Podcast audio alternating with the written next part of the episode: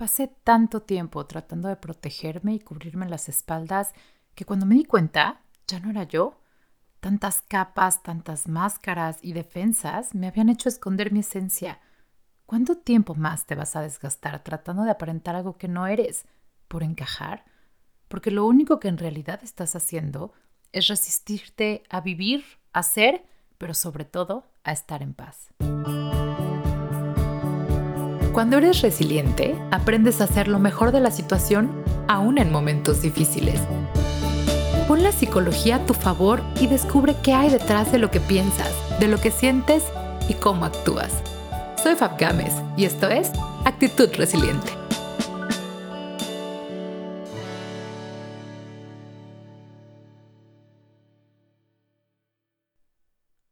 Resilientes, ¿cómo están? Bienvenidos al episodio 25 de Actitud Resiliente. Yo estoy fascinada, no puedo creer todavía que ya son 25 episodios, pero lo más importante no son los 25 episodios, sino que ya tenemos un año conectando por este medio. Estoy encantada de la vida, como saben, el podcast es un bracito más de, de actitud resiliente, de un proyecto mucho más grande, de conectar con la gente, de acercar la salud mental a todos, de buscar nuestro bienestar, de darnos permiso de ser, de conocernos, de llegar a un nivel de conciencia mucho más alto y de verdad no tengo manera de agradecerles todo el, apoyo, toda esta energía, buena vibra que ha habido alrededor del podcast. De verdad, muchísimas gracias. Estoy muy emocionada. Y el tema de hoy va muy de la mano de esto, porque el podcast, de una u otra manera, fue cuando me di permiso de ser un poquito más vulnerable. Como todos, pues saben, tenía muchos miedos, pero digamos que por fin me di permiso de escuchar esa vocecita atrás de mí que decía, va por ahí, sí, hazlo, ¿no? La, idea original del podcast nació en enero del año pasado y como saben, bueno, pues me puse a investigar, a prepararme, a entender cuál era el concepto, qué es lo que quería hacer. Y aquí está, un año después, 25 episodios después, 30 países de alcance, no lo puedo creer. He logrado conectar con personas lindísimas, no saben lo que siento cada que me mandan un mensaje de que escucharon el episodio en el momento clave, que les hizo clic, que llegaron a un nivel de conciencia o que se acercan incluso para empezar un proceso de terapia juntos. Gracias de verdad porque este podcast lo hemos hecho todos. Estoy muy emocionada y por eso quiero compartir este tema con ustedes el día de hoy. Este permiso para ser vulnerable. La verdad es que cuando pensamos en ser vulnerables, pues pensamos en, cosas negativas, ¿no? Primero nos da como, como miedito. Podemos eh, pensar en conceptos como debilidad, como bajar la guardia, como ser susceptibles, como sentirnos indefensos, o a lo mejor nos vamos directo a temas como de sentir vergüenza o incluso hasta tristeza. La verdad es que no. A mí una de las definiciones que más me ha encantado es que la vulnerabilidad es en realidad el camino a la fortaleza. Cuando tú piensas en querer ser fuerte, en querer ser valiente, en querer atreverte, la realidad es que el camino para llegar ahí, para atreverte a cambiar las cosas, es permitirte ser vulnerable, por ilógico que suene. Te lo dejo para la reflexión. Cuando tú te das permiso de ser vulnerable, cosas grandiosas pasan.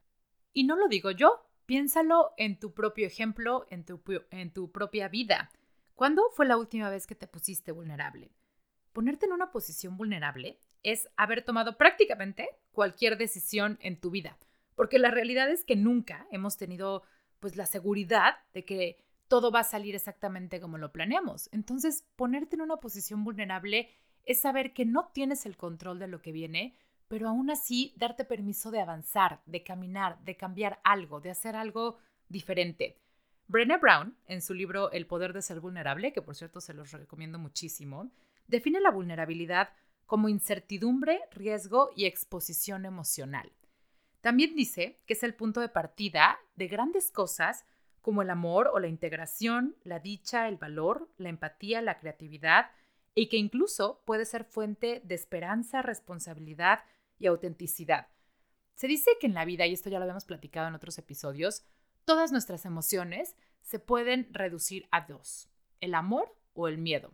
Es decir, que parece que todo lo que haces y todo lo que sientes viene o desde el amor o desde el miedo, aunque a veces se disfrace de otro tipo de emociones. Pues para ser vulnerables es prácticamente lo mismo. Cuando tú te pones en un estado de vulnerabilidad, lo puedes hacer desde estas dos, o desde el miedo o desde el amor. A ver, es probable, y seguro te ha pasado, que hay situaciones que ni siquiera exigiste, tener en tu vida, ni siquiera las buscaste y la verdad es que te pusieron en una postura sumamente vulnerable en las que te ganó el miedo. Pero siempre has tenido la opción de hacerlo también desde el amor. En el momento en el que tú aceptas la vulnerabilidad desde el miedo, es cuando empiezas a ponerte en esta situación, o la vida te puso, pero te sientes estresado, estás preocupado, estás asumiendo las cosas, es decir, estás viviendo en el futuro y ya le pusiste cara, escenario y palabras a todas las personas que van a interactuar contigo. Estás haciéndote estas historias en la cabeza y contándote estos desenlaces de acuerdo a lo que estás viviendo y entonces eso te genera ansiedad o incluso hasta depresión. En cambio, cuando aceptas que estás en una posición vulnerable, pero lo estás aceptando desde el amor, es porque para empezar tienes certeza. Ya habíamos hablado de la importancia de tener certeza en la vida. No, no tienes control de lo que va a pasar. No, a veces es muy difícil entender cuál va a ser el desenlace final de esto, pero si en ti cabe esta inmensa seguridad y esta certeza de que las cosas van a estar bien, de que vas a encontrar la manera de solucionarlo, de que vas a encontrar la manera de avanzar, de que esto eventualmente va a traer algo bueno para ti, puedes empezar a vivir más en paz. Aceptar la vulnerabilidad desde el amor es primero confiar en ti, sabiendo que puedes ganar, que las cosas pueden salir bien, en lugar de siempre estar pensando en el peor escenario, en lo que no va a salir bien, y también que tienes la capacidad de mostrarte tal y como eres, dándote permiso de amarte y sobre todo que los demás te amen. Esa sería la gran diferencia entre aceptar ser vulnerable desde el amor o desde el miedo. Ahora te invito a que lo pienses. Cuando te has dado permiso o cuando la vida te ha puesto en una situación vulnerable, normalmente desde dónde está tu postura, desde el amor o desde el miedo. Ahora vamos a regresar a tu propia experiencia, para no ponerte ejemplos de otros, sino más bien piensa en tu propia experiencia. Ser vulnerable es a lo mejor haber cambiado de trabajo, haberte atrevido a hacer un cambio de trabajo o quizás decidirte a casarte con alguien y, entrar en este concepto de pasar el resto de tu vida junto a esa persona.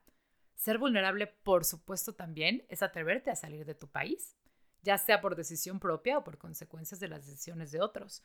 También es atreverte a ser papá, por ejemplo, o mamá. Ser vulnerable es acompañar a un familiar enfermo. Es algo que no decidiste, pero tú estás en una posición sumamente vulnerable. Ser vulnerable también es emprender es a lo mejor enfrentar una separación de alguien que quieres. Es a lo mejor apoyar a alguien que quieres en un momento difícil, sea lo que sea que esté pasando. Ser vulnerable es ver que alguien que amas está sufriendo. También es amar tu cuerpo y mostrarlo tal y como es. Ser vulnerable es intentar comunicarte en otro idioma. Es reconocer tus preferencias sexuales públicamente. Es a lo mejor aceptar un nuevo reto profesional, deportivo, emocional, también ser vulnerable es fallar en algo. Y eso lo hemos hecho todos y lo vamos a seguir haciendo. Ser vulnerable es hacer algo que no habías hecho antes. También es pasar por una mala situación económica. También, en cualquier aspecto de tu vida, ser vulnerable es atreverte a pedir ayuda. El problema aquí no es ser vulnerable, es el concepto que tenemos de vulnerabilidad lo que nos ataca y lo que nos hace salir corriendo de este estado. Es curioso porque a la mayoría de las personas que les preguntas, a ver, dame un ejemplo de para ti qué significaría ser vulnerable en la vida diaria, muchos piensan, es como sentirme que estoy desnudo enfrente de la gente. Eso para mí sería vulnerabilidad. Y que emocionalmente se representa como poder expresarme, poder abrir mis emociones, poder ponerme a lo mejor en una situación en la que alguien me pueda lastimar o en que las cosas no salgan bien. Pero a veces se nos olvida que en realidad en la vida todo el tiempo estamos siendo vulnerables. Ya lo alcanzaste a ver, ya te vinieron estas imágenes a la cabeza de todo lo que has logrado cuando te atreviste a ser vulnerable. Lo que pasa es que como nos resistimos al concepto por estas ideas o estas creencias que traemos de que ser vulnerable es malo, es débil, es frágil, etc. Pero en realidad, ya que estás en este recuento y trayendo imágenes a tu cabeza de lo que ha sido la vulnerabilidad en tu vida, Seguramente te estás dando cuenta que además las mejores cosas de la vida te han pasado cuando te diste permiso de ser vulnerable, cuando soltaste el control, cuando entendiste que podía haber cosas que no salieran como esperabas, pero que eso no te iba a tirar. Como seres humanos, llegamos a ser súper incongruentes. Porque fíjate esto. Primero, cuando vemos la vulnerabilidad en los demás, la aplaudimos y la admiramos. ¿Por qué? Porque pareciera que respetamos más a la gente que ha estado en una posición de vulnerabilidad y ha salido adelante. Entonces, cuando tú volteas y ves a alguien que conoces ser resiliente a un momento o a una etapa de su vida en la que fue muy vulnerable, te parece que es un valor que tiene esa persona súper admirable. Hasta ahí vamos perfecto. Pero ¿qué pasa cuando nos damos permiso de ver la vulnerabilidad en nosotros? Ah, no. Entonces sí, estamos hablando de debilidad. Entonces sí, la rechazamos. ¿Ya te diste cuenta qué incongruentes somos? Porque a veces somos capaces de reconocer valores en otros que en nosotros rechazamos. Qué incongruencia, ¿no crees? ¿Qué pasaría si te dieras permiso de aceptarte vulnerable, de aceptar que esto también te ha hecho mucho más fuerte? Porque entonces la estamos aplaudiendo en nosotros, pero la rechazamos en nosotros. Sí suena bastante incongruente, ¿no crees? También Brené Brown, en este libro, dice que hay un riesgo. Cuando la vulnerabilidad no tiene límites, se puede transformar en desconexión, en desconfianza o incluso en falta de compromiso. Se refiere a cuando las personas usan la vulnerabilidad, la vulnerabilidad perdón, para llamar la atención o para victimizarse y entonces empezar a usarlo y chantajear a otros. Para eso no nos sirve la vulnerabilidad. Cuando la vulnerabilidad no tiene límites y no es para crecer, entonces destruye. Ese es el concepto que tenemos en nuestra cabeza y por qué a veces nos da tanto miedo ser vulnerables. En cambio, cuando la vulnerabilidad es positiva y la usamos a nuestro favor, como siempre te digo, hay que aprender a ponerle la situación y las herramientas que tienes a tu favor entonces, ser vulnerables nos ayuda a atrevernos, nos ayuda a confiar, nos ayuda a crecer e incluso a soltar el control, que cuántas veces hemos platicado que cómo nos hace daño querer tener que ser controladores de todo, medir todos los escenarios y eso nos desgasta y cómo nos hace perder tiempo, porque eso es absolutamente absurdo. Nadie puede tener el control de todo todo el tiempo, jamás. Pero bueno, para ser vulnerables hay que ser resilientes a la vergüenza, Híjole, otro concepto difícil, la vergüenza. ¿Cuándo fue la última vez que sentiste vergüenza en tu vida? Seguro fue una muy mala experiencia. Y te tengo una noticia. Esa mala experiencia en realidad vino muy probablemente de que el 80% de la percepción que tú tienes de ese momento o de esa experiencia está solo en tu cabeza y no fue real. Solo el 20% se refiere realmente a lo que pasó. Es decir, si tú estás pensando en aquella vez que te dio muchísima vergüenza fallar en algo, por ejemplo, el 80% de lo que sientes o de lo que te acuerdas de ese momento fueron las ideas que tú percibiste, las que tú creaste en tu cabeza de lo que había pasado. Solo el 20% fue realmente lo que pasó. Impresionante, ¿no crees? Para ser vulnerables, te decía, hay que ser resilientes a la vergüenza. Es decir, si quieres pertenecer, ser buena persona, agradar a los demás, que te quieran, que te admiren, etcétera, se vale. Eso es completamente natural. Es un comportamiento que todos los seres humanos tenemos porque necesitamos pues este sentido de pertenencia. Eso está bien y está bien que por medio de la vulnerabilidad llegues ahí. ¿Cuál es la diferencia? Que tu autoestima no esté en juego, que tú no dejas que el hecho de estar vulnerable o de sentirte vulnerable afecte a tu autoestima. Al contrario, el ser vulnerable te empodera y te enriquece porque simplemente estás siendo ser humano. Y de eso se trata, ¿que no? Te cuento todo esto que te estoy diciendo también desde la experiencia. En episodios pasados te he transmitido algunas etapas de mi vida, o más o menos te he platicado al respecto. Y cuando estaba investigando acerca del tema, me di cuenta de que tienen toda la razón. La verdad es que en mis momentos de vida de más vulnerabilidad, cuando más débil, cuando no encontraba respuestas, cuando me sentía más aislada, más triste, más desesperada o más frustrada, pues sí, estaba muy vulnerable. Pero también son esos los momentos que me han llevado a un crecimiento enorme. Y todo empezó en el momento en el que me acepté vulnerable, en que dejé de hacerme la fuerte, en que dejé estas creencias que no me llevaban a ningún lado, de que tengo que poder con todo, de que está mal que no esté disfrutando esto, de que no tengo derecho a quejarme, de que no puedo cambiar las cosas, de que las cosas son así por las costumbres de otros y entonces lo tengo que aceptar. En el momento en el que levanté la mano, me acepté vulnerable y dije, esto no es para mí, o sabes que estoy sufriendo mucho, o mejor, necesito ayuda porque ya no alcanzo a ver la salida, es cuando mejores resultados he tenido, porque es ese momento en el que conectas contigo mismo, en el que dejas todas estas máscaras y estos disfraces atrás, en el que dejas de estarte preocupando por caber en un mundo y en una, en una perfección que no es real, en el momento en el que te aceptas vulnerable así como eres, humano, con tus errores, con tus virtudes, con tus defectos, con todo lo maravilloso que te caracteriza como ser humano, en ese momento es cuando vas a empezar a fluir con la situación. Es ese momento en el que vas a empezar a caminar y que vas a empezar a encontrar las respuestas que estás buscando. Entonces mi primer consejo es, deja de pelearte, deja de resistirte con esta idea de verte vulnerable, porque solo así es cuando vas a dejar entrar la luz a tu oscuridad, en el momento en el que aceptas que hay una herida, que hoy, hoy no tienes la respuesta, que hoy no sabes cómo cambiar las cosas, que algo te está molestando, que algo no es para ti. En ese momento en el que te aceptas vulnerable es cuando vas a poder empezar a hacer que las cosas cambien. ¿Cuáles son, digamos, los aspectos a tomar en cuenta para ser vulnerable? Retomando el ejemplo de cuando la gente percibe o define vulnerabilidad a estar desnudos, no, no te estoy diciendo que vayas por la vida encuerado y entonces mostrándole a todo el mundo quién eres y cómo eres. No, tampoco, tampoco se trata de eso. Se vale que tengas una red de apoyo, se vale que tengas a tu gente de confianza con quien quieres compartir esa vulnerabilidad. Se vale que seas selectivo en con quién te muestras vulnerable y con quién no. Eso es totalmente válido y es, es una herramienta de protección que todos necesitamos también.